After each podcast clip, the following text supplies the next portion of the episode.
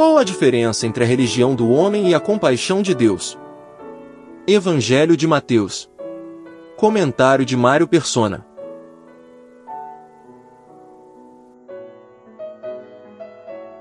Nos últimos três minutos, vimos Jesus ser apresentado como Messias, mas no caráter de um servo, algo que nenhum judeu esperava. Agora, quando ele cura o endemoniado cego e mudo, os leigos passam a considerar seriamente a possibilidade de ele ser o filho de Davi, que era um dos títulos dados ao Messias. O clero, porém, não podia admitir isso. Enquanto hipocrisia é você querer parecer o que não é, inveja é querer ser quem você não é ou ter o que você não tem. O pecado de Adão foi uma forma de inveja, quando ele quis ser como Deus. Satanás, na forma de serpente, disse a Eva: Vocês serão como Deus. O próprio Satanás já tinha sido expulso da presença de Deus por querer ser igual a Deus. A religião transforma você em um hipócrita ao exigir que você viva segundo um padrão que é incapaz de atingir. Aí você finge ser uma boa pessoa e passa a desdenhar daqueles que não rezam pela mesma cartilha. Aqueles clérigos judeus eram exatamente assim. Além disso, a religião transforma você no invejoso, do mesmo, do mesmo modo como aconteceu com os fariseus. O Senhor e Salvador estava bem ali, na frente deles, mas isso era uma pedra no sapato de quem queria ser Senhor e Salvador de si mesmo. Quando você confia que a sua conduta poderá salvá-lo, Jesus passa a ser um estorvo. No máximo, você, você o adota apenas como um exemplo, um mártir, ou até mesmo um talismã, menos como seu salvador. Afinal, por que você precisaria de outro salvador se acredita na autossalvação? Por que precisaria de outro senhor se quer ser dono do seu próprio nariz? No final do, do Evangelho de Mateus, você descobre que Pilatos sabia que os, os fariseus haviam entregado Jesus à morte por inveja. E até hoje as pessoas religiosas continuam hipócritas e invejosas, como os fariseus, querendo parecer o que não são e ser e ter o que não podem. Mesmo assim, Deus se compadece de nós e quer nos dar um lugar elevado, mas ao seu modo. Depois de Jesus derramar seu sangue na cruz para nos purificar dos nossos pecados, Deus convida você a crer nele para se tornar filho de Deus e co-herdeiro com Cristo. Tudo o que você quis conquistar com seus próprios esforços, Deus agora oferece de graça. Os religiosos fariseus recusaram essa oferta e cometeram o pecado para o qual não existe perdão. Nos últimos três minutos ficou claro o contraste entre a religião do homem e a compaixão de Deus. Agora os fariseus adotam uma posição de oposição declarada a Jesus. Eles afirmam que Jesus estava possesso de demônios e que era pelo poder de Beuzebu, o príncipe dos demônios, que ele expulsava os demônios. Jesus apela para a lógica. Uma casa dividida contra si mesma não dura muito. Se Satanás expulsasse ou se estivesse expulsando Satanás, ele estaria lutando contra si mesmo. E se a ideia dos fariseus estivesse correta, o mesmo eles teriam de dizer dos exorcistas que havia entre eles.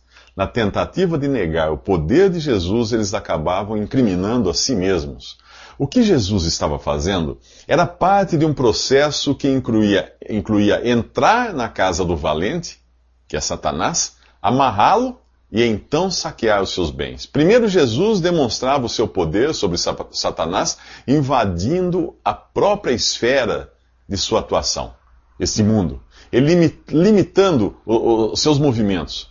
Depois, na cruz, ele iria desferir o golpe mortal, esmagaria a cabeça da serpente como tinha sido prometido no jardim do Éden. E a partir daí, ele passaria a saquear sua casa, libertando-nos do poder das trevas para sua maravilhosa luz.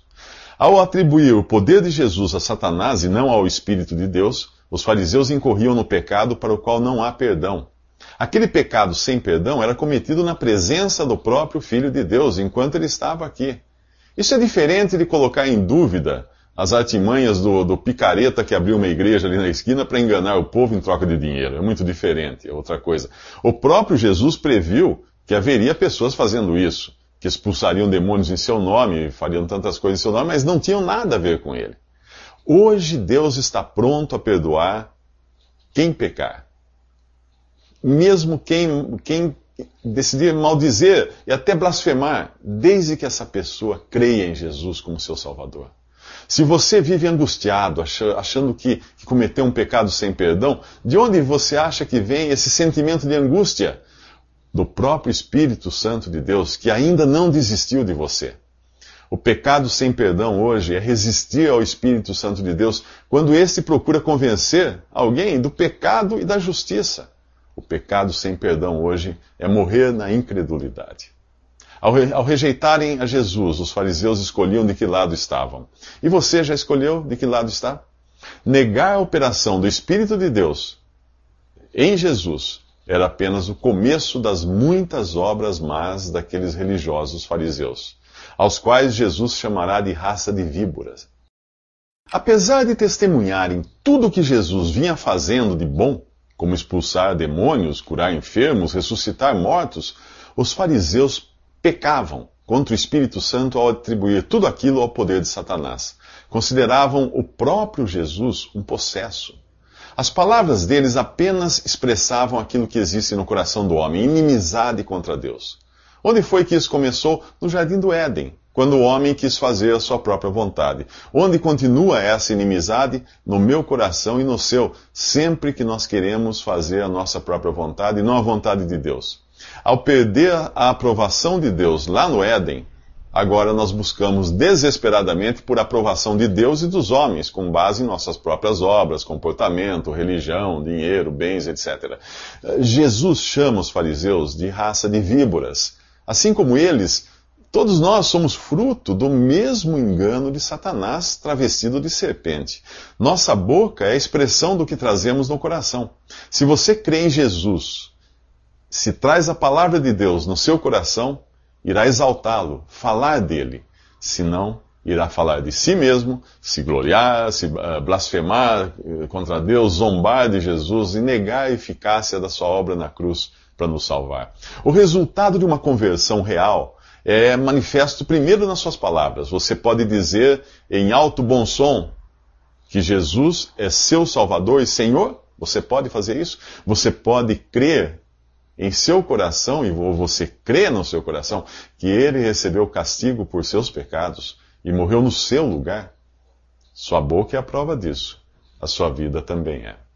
Todos nós sabemos que palavras são poderosas. Elas corrompem, criam inimigos, geram destruição. O que pensar de palavras que são capazes de corromper sua alma, de confirmar sua inimizade contra Deus e determinarem sua própria sentença de condenação?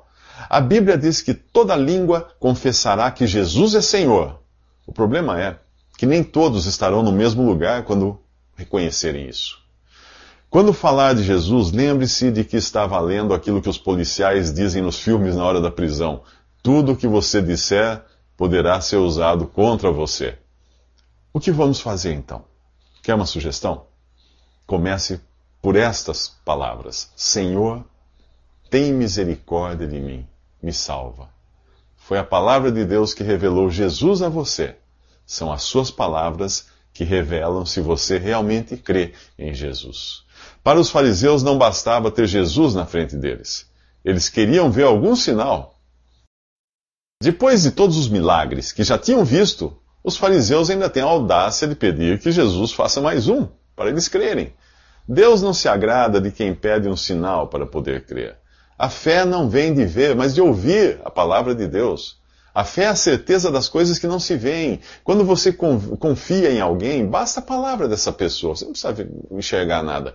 Quando Tomé reconheceu que estava diante de Jesus ressuscitado, Jesus disse a Tomé: Porque você me viu, você creu? Felizes os que creram sem ver.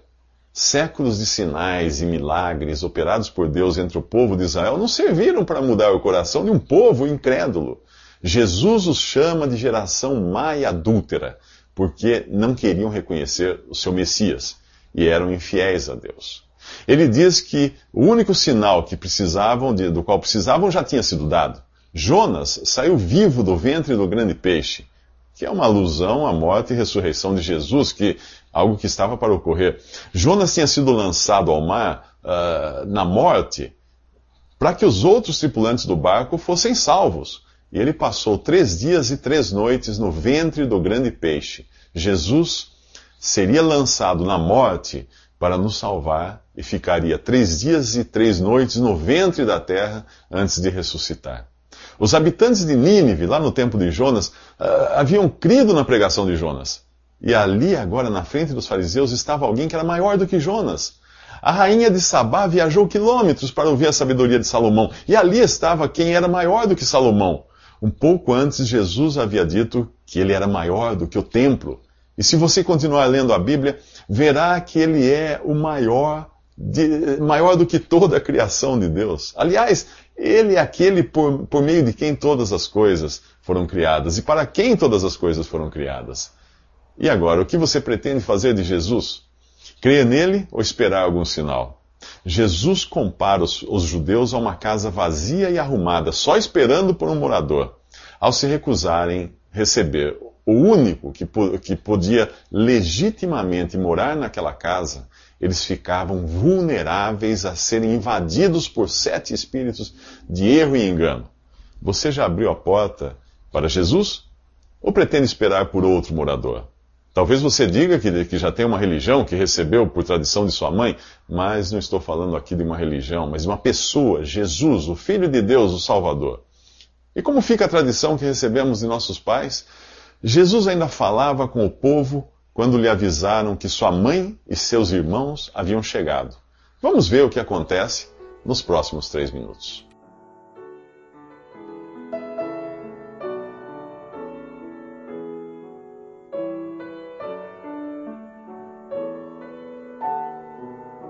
Visite respondi.com.br.